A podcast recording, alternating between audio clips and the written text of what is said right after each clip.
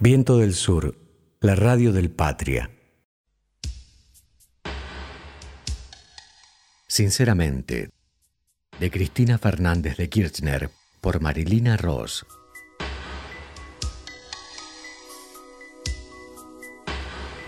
Todo empezó como un juego, como cuando empecé a ser actriz o a componer canciones. Acababa de salir, sinceramente, el primer libro de Cristina Fernández de Kirchner. Y yo ya lo estaba devorando, cuando una amiga se lamenta de no poder leerlo por problemas oculares. Si querés yo te lo grabo en casa y te lo mando por mail, le digo. Y así fue.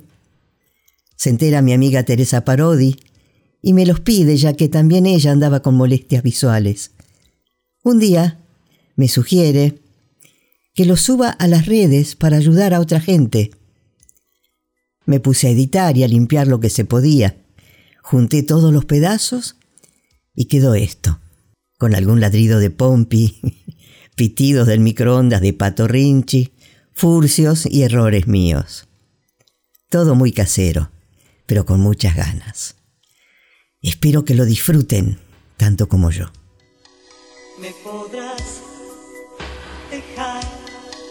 No escucharme más. Podrás no sintonizar ya mi frecuencia. Pero yo estaré conectándome desde el centro de mi dial hasta tu esencia. Una yegua en el gobierno, capítulo 5, 2007-2011. ¿Viste la tapa de noticias?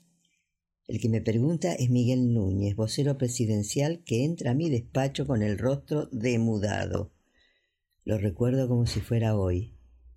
Era julio del, 2007. Ya se sabía que iba a ser candidata a presidenta y en ese momento tenía una oficina en la Casa Rosada atrás de la de Oscar Parrilli, secretario general de la presidencia. No, Miguel, no la vi. ¿Qué dice? Que sos bipolar, me respondió nervioso. Ay, quédate tranquilo, que no soy bipolar. La que sí es bipolar es mi hermana. Pero no te hagas problemas, que los bipolares son muy inteligentes. Fíjate que Newton y Einstein también lo eran.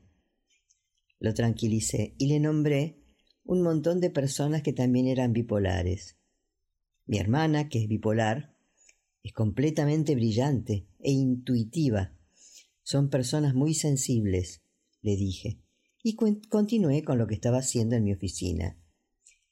No era la primera vez que ante una decisión trascendente de Néstor o mía, los medios se anticipaban a demonizarnos o al menos a intentar neutralizarnos.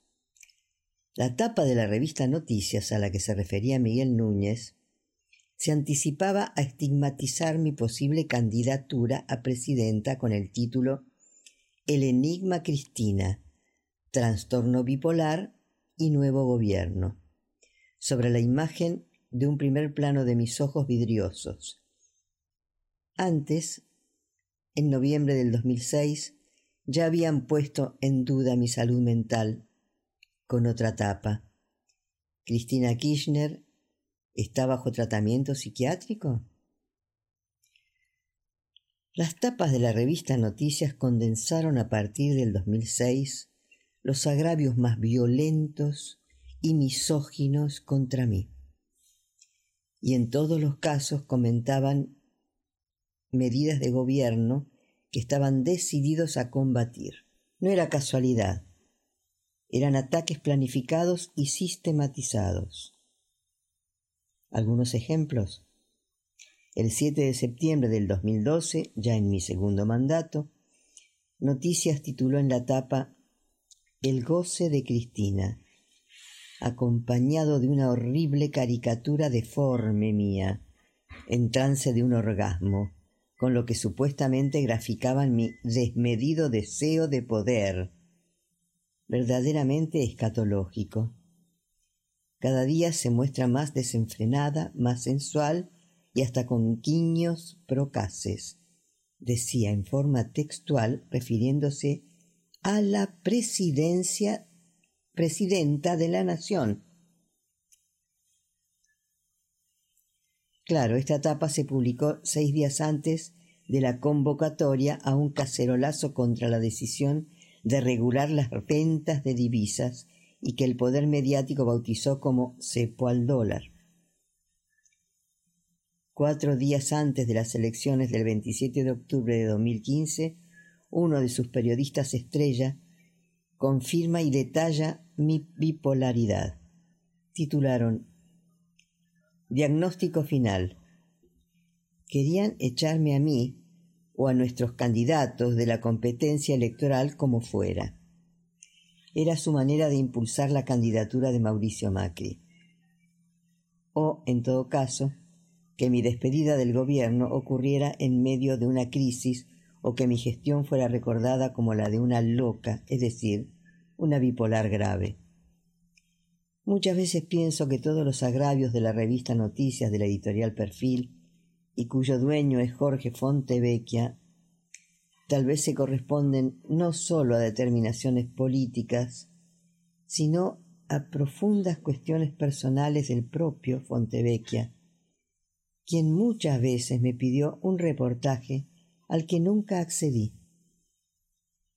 La verdad es que con las cosas que publicaron fueron peores que Héctor Mañeto, de Clarín, porque atacaban directamente mi condición de mujer. La tapa de noticias sobre el orgasmo no fue una tapa política, al igual que cuando me presentaron como una mujer fatal con látigo y botas negras. Hay en esas imágenes de caricaturas femeninas de la revista de Fontevecchia lo que los psicólogos llamarían fantasías proyectivas. Una pequeña digresión. Recuerdo que cuando internaron por primera vez a mi hermana bipolar, entre las cosas que ella decía desvariando y que motivaron su internación, fue que Néstor iba a ser presidente. Creo que fue en el año 93 diez años antes de que eso efectivamente sucediera. Recuerdo que ese día le dije a Máximo, tu tía está loca, dice que tu padre va a ser presidente. Máximo recuerda muy bien ese momento, porque yo había viajado a Buenos Aires para acompañar a mi mamá, y todavía me carga cuando hablamos del tema. Al final la internaron a la pobre Giselle por decir lo que ustedes no veían deberían pedirle perdón. Aunque ahora puedo contarlo tranquila, ese fue un momento muy terrible para mí. Mi hermana es una persona muy inteligente, brillante. Cuando estudiaba medicina era muy aplicada y tenía notas excelentes. La tapa de noticias en la que me diagnosticaban bipolaridad me dolió no por lo que decían de mí, que era una mentira, sino por todo lo que implicaba esa enfermedad en mi historia familiar. Además, ser bipolar no me parecía un insulto o una agresión. Los bipolares no son locos.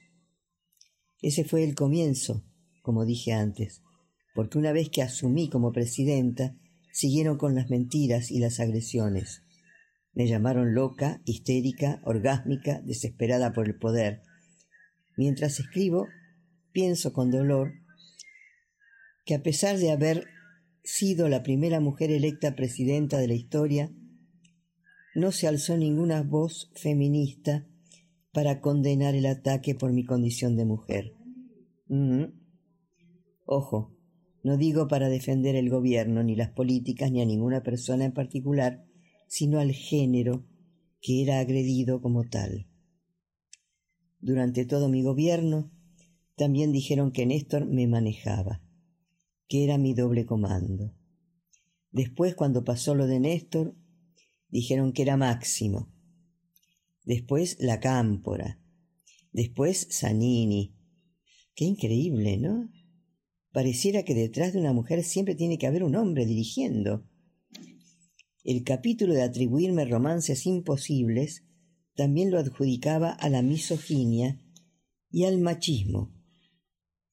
Tardaría un tiempo para comprender que además había una inmensa carga ideológica, tal como lo expliqué en el capítulo 2. Es que cuando yo era presidenta, no había otra dirigente política mujer que ocupara un cargo de tan altos niveles de responsabilidad. Pensaba que simplemente era el machismo y el preconcepto de, que toda mujer tiene que tener siempre un hombre al lado.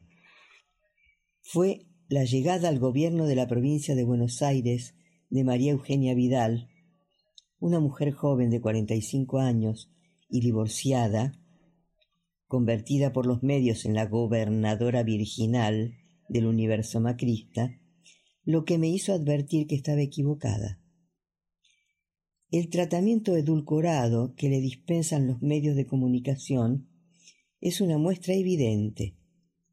Lo cierto es que para los opositores fui la yegua, por lo que representaba y por las políticas que llevaba, adelante, más allá de que también hubo un componente de odio por mi condición de mujer.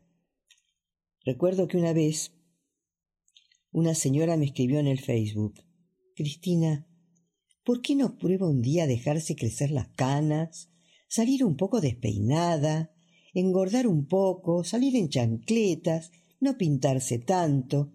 Creo que haciendo eso le va a ir mejor.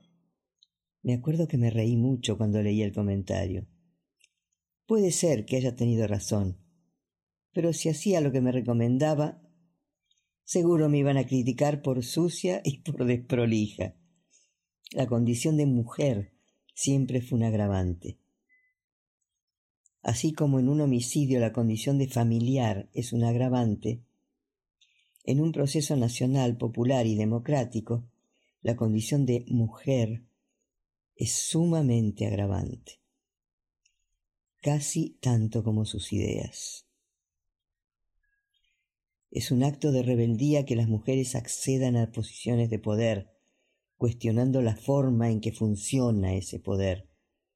Es rebelarse contra lo establecido, porque el poder no es cosa de mujeres, es cosa de hombres. Una mujer puede ser una estrella de cine, eso está permitido. Ahí no importa ser prima donna. No hace daño porque es un lugar que pareciera estar permitido para las mujeres. El problema es cuando querés ser prima donna en el mundo de los hombres, en el mundo del poder, y además para cambiar las cosas.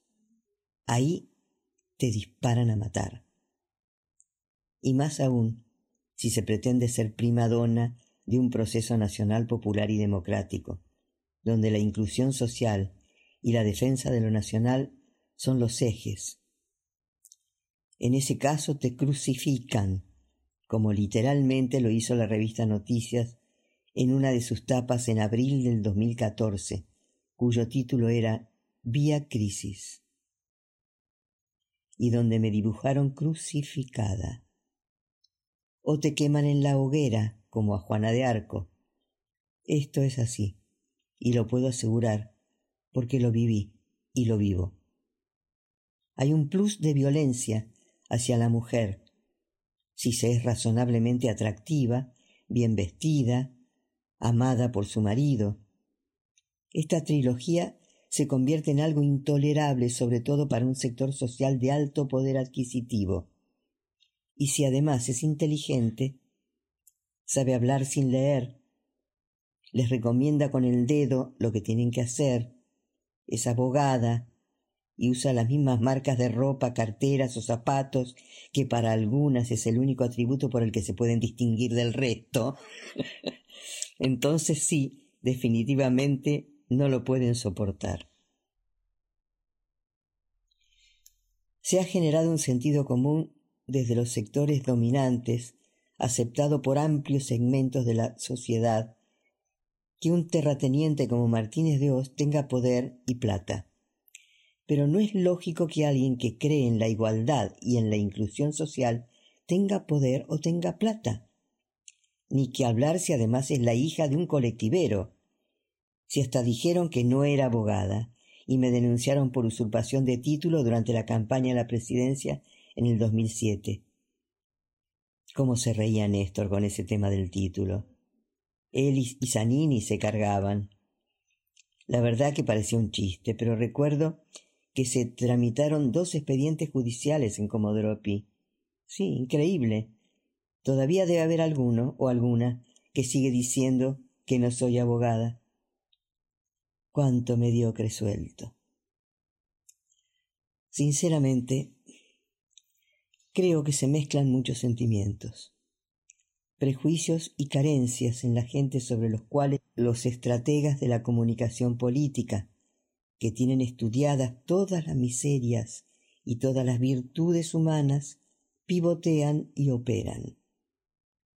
Se basan en diferentes cuestiones, usando la psicopolítica para manipular a las personas. Es cierto que es algo que viene desde el fondo de la historia. Es el caso de Caín y Abel y los siete pecados capitales.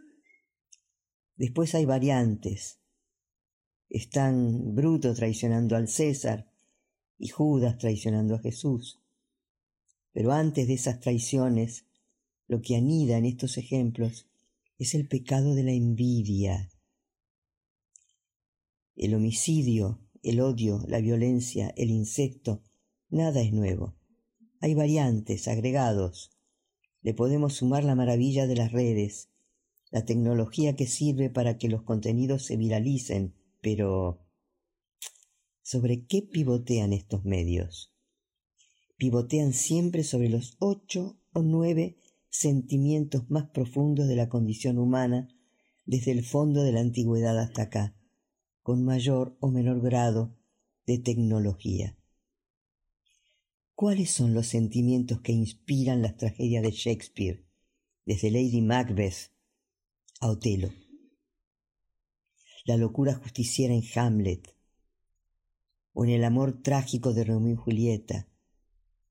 Son las pasiones de la condición humana, las pasiones que se expresaron en la Antígona de Sófocles. Todo está escrito en la Biblia, en el teatro griego y en el Evangelio. Electra, Edipo, Medea, cuando mata a sus hijos, o en el buitre que come eternamente el hígado, el hígado de Prometeo, encadenado a la montaña por revelar el secreto del fuego a los mortales. Han variado las formas de comunicar y de armar la comunicación sobre las pasiones más primarias de la condición humana. Sin embargo, siempre aparece una mujer que tiene la culpa de todo desde el mito de Adán y Eva, cuando la serpiente la impulsó a comer la manzana y ambos fueron expulsados por Dios del paraíso, Eva es la culpable del pecado original. Una mujer tenía que ser la culpable, y el mito nunca se detuvo. También fue el destino de Eva Perón. Creo que no hay ninguna mujer peronista que no trate de evocar a Evita es imposible. Como cuando era chica la imagen de Vita me sigue fascinando y emocionando. Pero nunca me emocionó. Con él no se me caía una sola lágrima.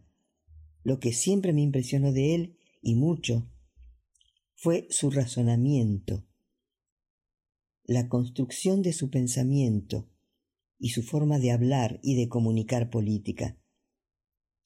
En ese sentido, Creo que Perón fue un genio. Hoy lo vuelvo a ratificar cuando leo el modelo argentino que presentó aquel primero de mayo del 74 en su tercera presidencia, poco antes de morir. Hay que ver lo que decía Perón del déficit fiscal y de los planes de ajuste, o de impulsar el consumo de los sectores más vulnerables. En cambio, cuando la veo Evita, me dan ganas de llorar. me conmueve profundamente. A Perón me dan ganas de leerlo, de entenderlo. En cambio, nunca leí la razón de mi vida completa, ni tampoco pienso hacerlo ahora. A Evita me encanta verla y escucharla. Esa podría ser la síntesis. Porque ahora, mientras escribo, pienso que Evita es imagen y construcción simbólica. Perón era y es construcción intelectual. Viento del Sur, la radio del Patria. Pienso también en otras mujeres, como Juana Zurduy, coronela del Alto Perú que dejó todo en las guerras de la independencia. La muerte de sus hijos y su marido a manos de los realistas, y que nuestro gobierno le reconoció el grado de generala. Siempre la admiré por su entrega en la lucha independentista y por eso decidimos poner su estatua detrás de la casa de, Rosada, bien cerca de la sede de nuestro gobierno. Hace un tiempo Macri decidió trasladar el monumento y debo decir que el nuevo lugar que eligieron para Juana me gustó mucho, mucho más que el que yo había elegido. Ella se levanta a las puertas del Centro Cultural Kirchner. No solo la van a ver muchos más, sino que con el marco del CCK atrás y ella adelante, como dirigiéndose a la casa de gobierno, aporta una nueva construcción metafórica y simbólica. Con su espada levantada señala la sede del poder. Otras mujeres de la historia también me llaman mucho la atención. Una de ellas es Cleopatra. A pesar de que ha tenido muy mala prensa, era una intelectual impresionante, miembro de la dinastía ptolemaica, que construyó la Biblioteca de Alejandría y hablaba muchísimos idiomas. Estaba muy lejos de la versión hollywoodense de Elizabeth Taylor, que solo quería conquistar, cama mediante, a los grandes líderes de Roma. Si Cleopatra sedujo a Julio César y a Marco Antonio, lo hizo desde otro lugar, no tengo dudas. Resulta absurdo en épocas donde los hombres contaban con mujeres esclavas pensar a Cleopatra solo desde lo físico. Por eso será que le puse a mi perrita caniche Cleopatra, a la que terminé llamando cariñosamente Cleo. Perdón por la digresión, pero Cleo fue nuestra entrañable mascota. Aún conservo su foto en portarretratos. Volviendo a las críticas. Me recibí por mi condición de mujer durante el conflicto con las patronales agropecuarias por la resolución 125 sobre las retenciones a la soja. Allí me adjudicaron el apoyo de yegua. Los sojeros me hacían reír mucho por su extremo machismo y gorilismo. Sin embargo, lo que definitivamente sí me da pena es el odio de una mujer de clase media o clase baja. Los insultos de la clase baja, de la clase alta no me afectan, hasta me divierten. Cuando Hugo Violcati, siendo titular de la Sociedad Rural Argentina, fue a cacerolear a la residencia de Olivos, me pareció correcto que se mostrara tal cual es. Sus insultos me divertían, porque siempre eran los mismos, yegua, puta montonera, chorra. Me cuesta más entender racionalmente los agravios la clase media aspiracional. Elisa Carrió es el perfecto ejemplo. Quiere parecer lo que no es, pertenecer donde no pertenece.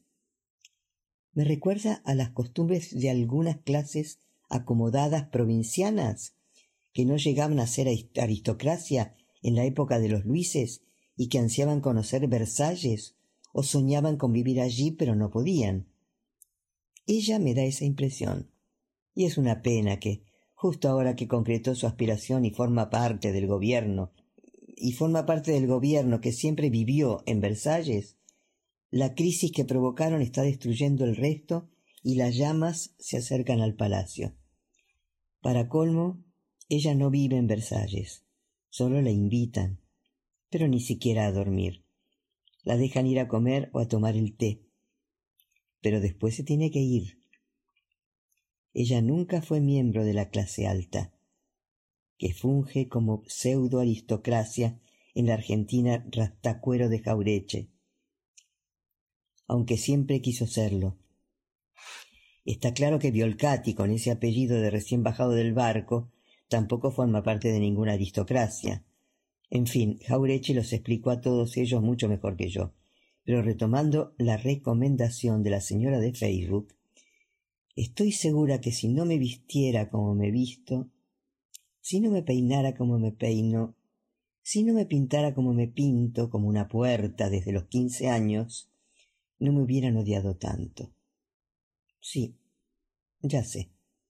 La pregunta es, ¿y si sabes todo eso? ¿Por qué no le haces caso a la recomendación? Simple, porque no sería yo. No pienso disfrazarme de lo que no soy ni nunca fui.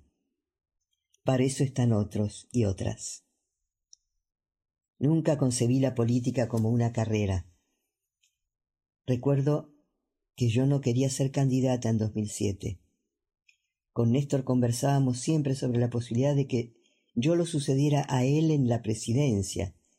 Inicialmente me resistía, pero aún hoy sigo sin estar segura de que haya sido lo correcto, aunque también pienso que hubiera qué hubiera pasado si lo hubiéramos perdido a él siendo presidente. Una catástrofe. Se habrían frustrado tantas cosas que hicimos después. No lo sé. Y creo, además, que es contrafáctico preguntárselo hoy.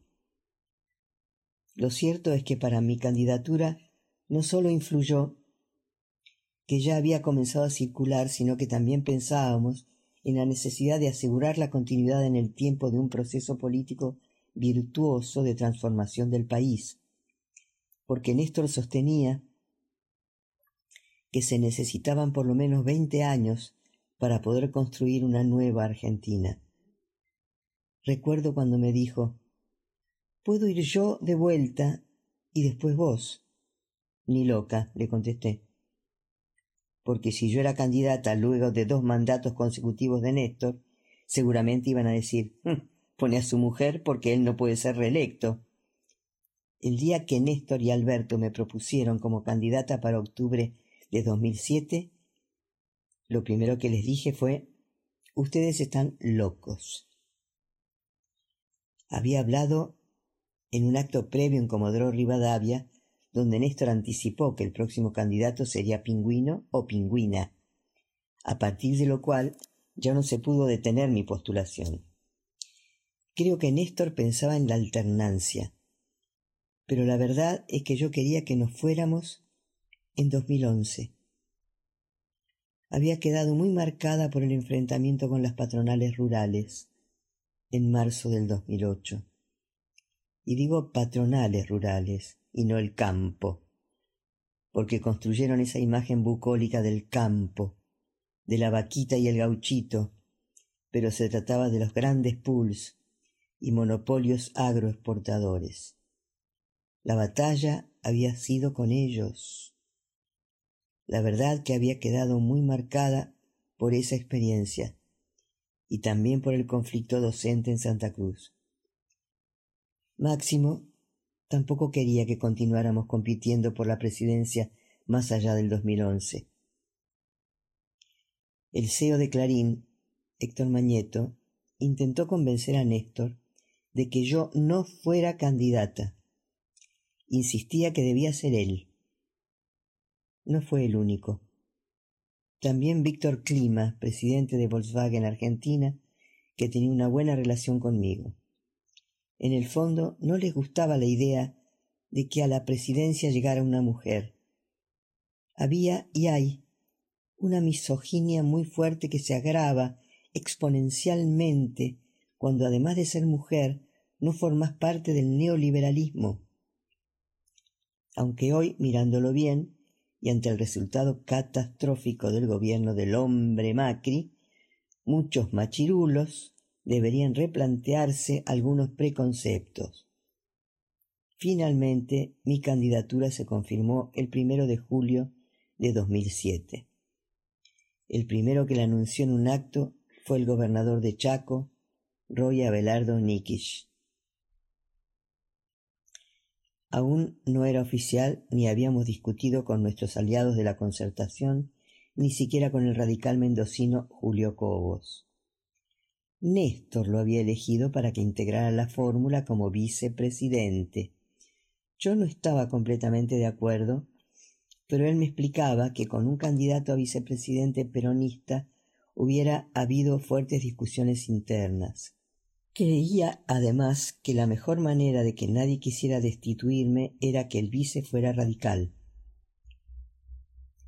porque los peronistas iban a preferir que estuviera yo a tener que bancarse a un radical como presidente. Sí, así como se lee. Tanto Néstor como Alberto decían que la única manera de preservarme era que no hubiera otro peronista en la fórmula. Algo de razón tendrían el peronismo tradicional, su viejo guardia, estaba muy alborotada por la llegada de Kirchner a la presidencia. Haciendo una evaluación histórica y mirando hacia atrás, la verdad es que nosotros tuvimos que ir a una alianza con los radicales para sacar casi el 46% de los votos. Después de cuatro años de que gobernara Néstor y sacara al país de la fenomenal crisis de 2001, la más importante de la que se tenga memoria, tendríamos que haber obtenido el 60% de los votos. Creo que si Néstor hubiera sido el candidato, habría llegado a más porcentaje también. En una sociedad como la Argentina, con un amplio segmento de antiperonistas y de misóginos, no podían aceptar primero que fuera mujer y segundo que fuera la esposa del presidente. El 28 de octubre de 2007, la fórmula que encabecé junto al ingeniero Cobos se impuso por el 45,28% de los votos, con casi 23 puntos de diferencia sobre la fórmula que entró en segundo término, encabezada por Elisa Carrió. Me transformé así, por decisión popular, en la primera mujer electa como presidenta de la historia argentina. Sin embargo, ese mismo domingo de la votación, el país amaneció con Clarín titulando en tapa y en modo catástrofe que había posibilidad de balotaje. En fin. Asumí el 10 de diciembre ante la Asamblea Legislativa del Congreso y allí fijé los lineamientos básicos de nuestra gestión.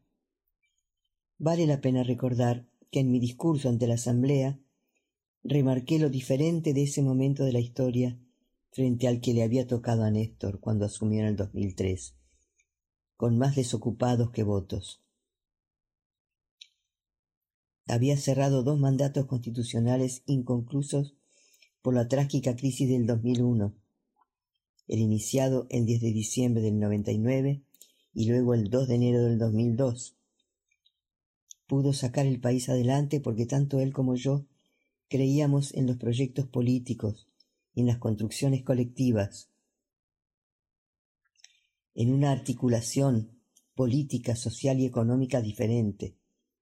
Recordé las largas madrugadas en que el Parlamento estaba obligado a sancionar el ajuste permanente porque le pedía el FMI. De la política del ajuste permanente que había caracterizado la década del 90, habíamos pasado a la que aplaudía el default, de la hazaña del ajuste a la hazaña de no pagar. Qué cosa la Argentina.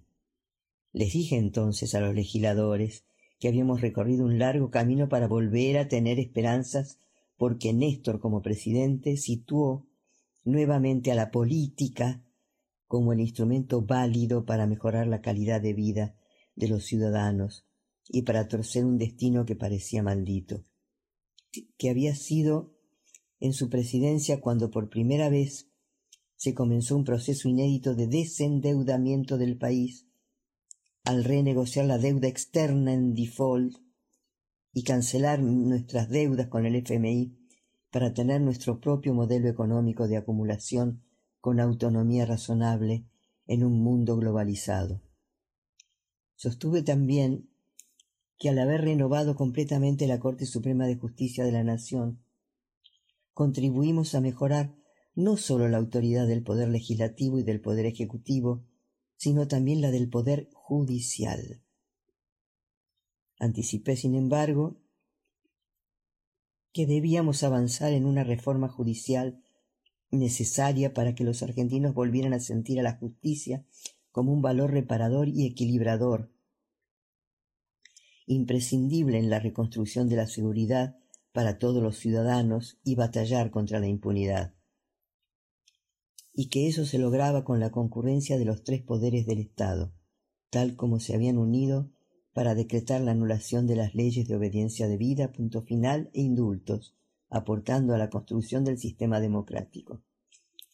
En ese sentido, dije que esperaba ver concluidos en los cuatro años de mi mandato los juicios por lesa, por lesa humanidad que tardaron treinta años en ser iniciados para castigar a los responsables, garantizando todos los derechos que otros argentinos no tuvieron durante el mayor genocidio de nuestra, de nuestra historia, que era una deuda que teníamos con los familiares de las víctimas, con las abuelas y madres de Plaza de Mayo y todos los sobrevivientes, pero también se lo debíamos a nuestras Fuerzas Armadas, para que ellas pudieran separar la paja del trigo y que con vistas al bicentenario los argentinos pudieran vivir unidos y en paz, y que en esta tarea deberíamos estar todos, y no solo las instituciones del Estado, sino toda la sociedad. Siempre creí que para cambiar un país no hace falta solo un buen gobierno, sino que es necesaria también una buena sociedad, donde cada uno de los ciudadanos y ciudadanas sepa que cuando toma decisiones está construyendo, delineando la sociedad en la que quiere vivir. No solo los dirigentes deben hacerse cargo de sus decisiones o de sus errores, las sociedades también. Como dirigentes propusimos un nuevo modelo económico de matriz diversificada, de acumulación con inclusión social, que ponía en marcha algo clave para los tiempos que venían. Un modelo que, en el empleo, en la producción, en la industria, en la exportación, en el campo, reconocía la fuerza motriz que ha permitido que millones de argentinos vuelvan a recuperar no solo el trabajo, sino además las esperanzas y las ilusiones de que una vida mejor es posible. Sostuve y sostengo que deberíamos superar ese karma histórico que siempre hubo entre todos los argentinos, de que si el modelo a seguir era la industria o era el campo, que estábamos demostrando que podíamos generar un modelo de acumulación del campo y de la industria, y que me encantaría vivir en un país donde los mayores ingresos los produjera la industria, porque entonces significaría que Argentina es un país con alto desarrollo industrial y tecnológico, similar al de las grandes economías, donde la industria siempre ha subsidiado al campo. Pero que ese no era el modelo de acumulación económica que se había adoptado en reiteradas oportunidades y con violencia, tanto durante el siglo XIX como el XX. De lo que se trataba, entonces, era de consensuar para profundizar un verdadero modelo de desarrollo y crecimiento económico con inclusión social. Claro que había roles importantes por cumplir y que no se restringían al mero acuerdo de precios y salarios.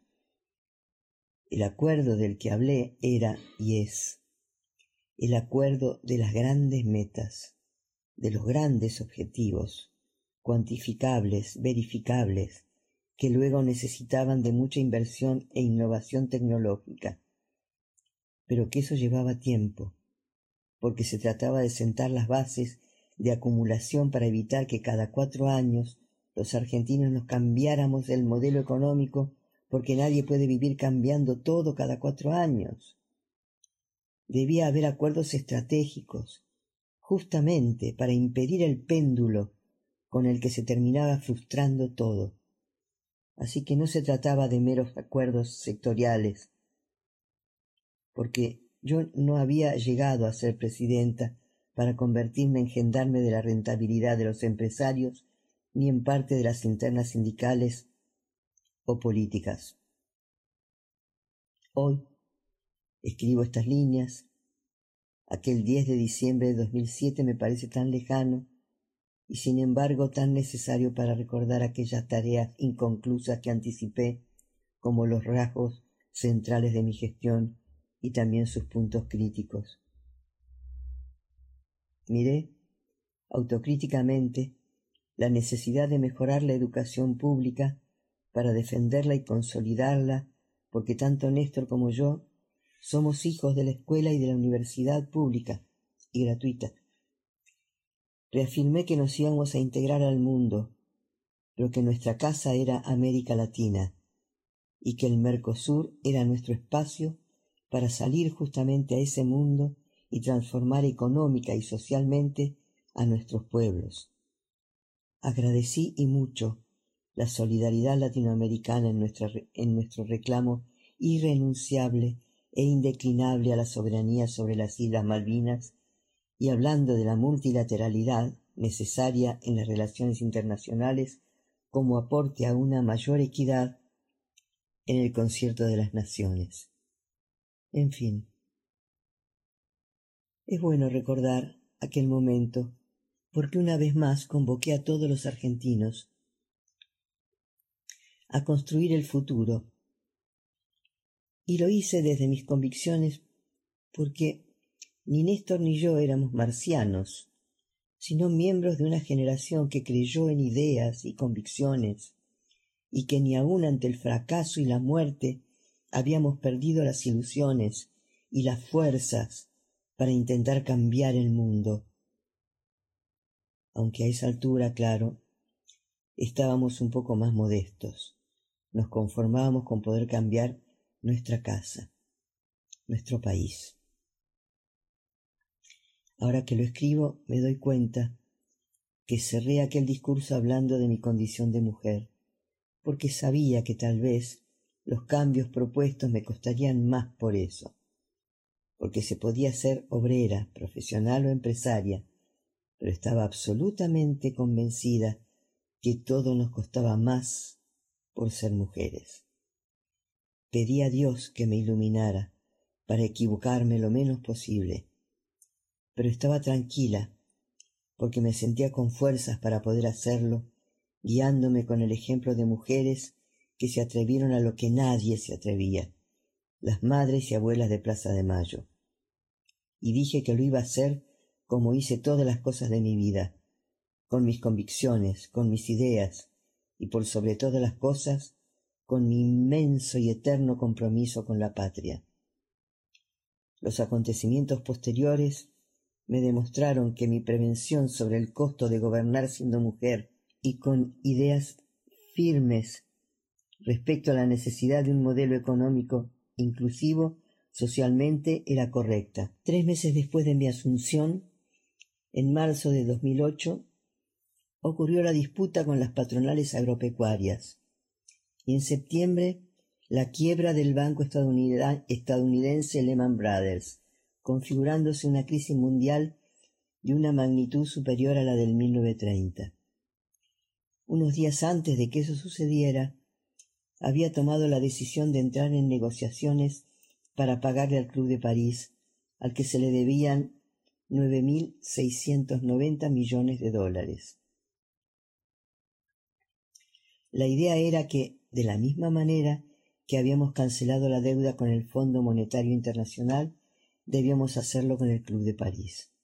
La deuda en aquel organismo databa del año 1957.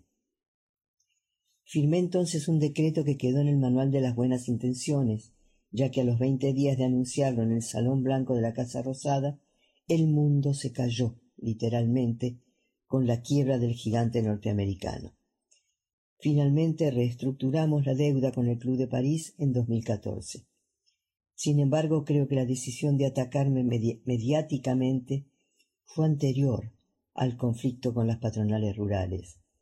Creo que tuvo que ver con el intento de frustrar el modelo económico y los insultos fueron feroces, alcanzando grados de agresión nunca vistos, sobre todo en mi segundo mandato.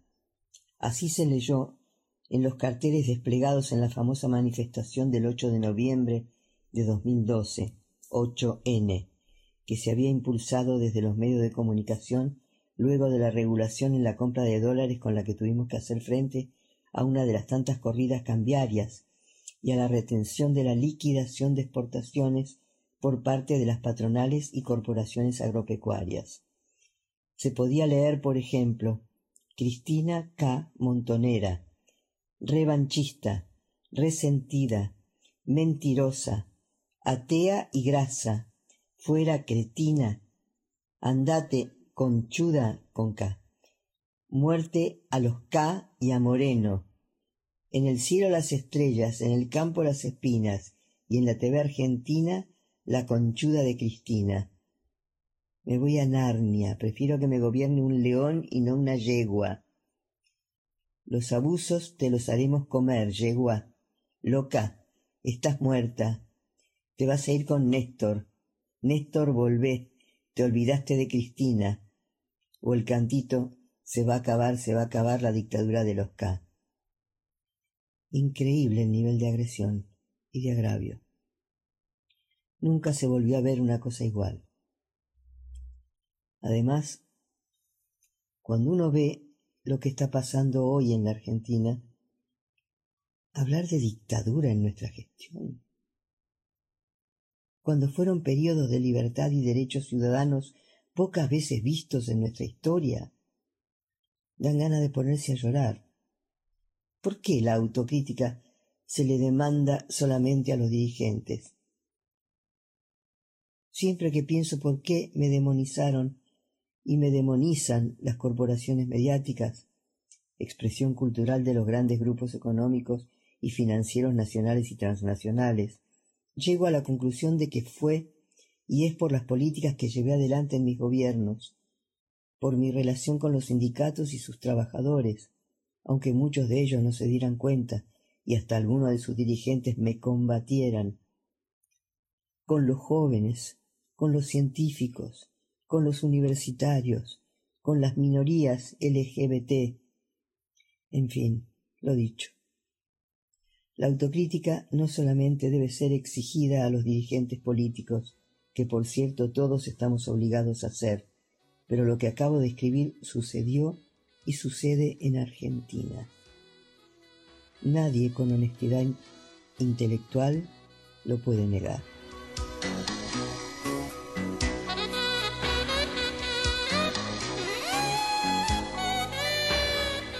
Todos los días, de lunes a viernes, a las 12 del mediodía y a las 12 de la noche un fragmento de Sinceramente leído por Marilina Ross.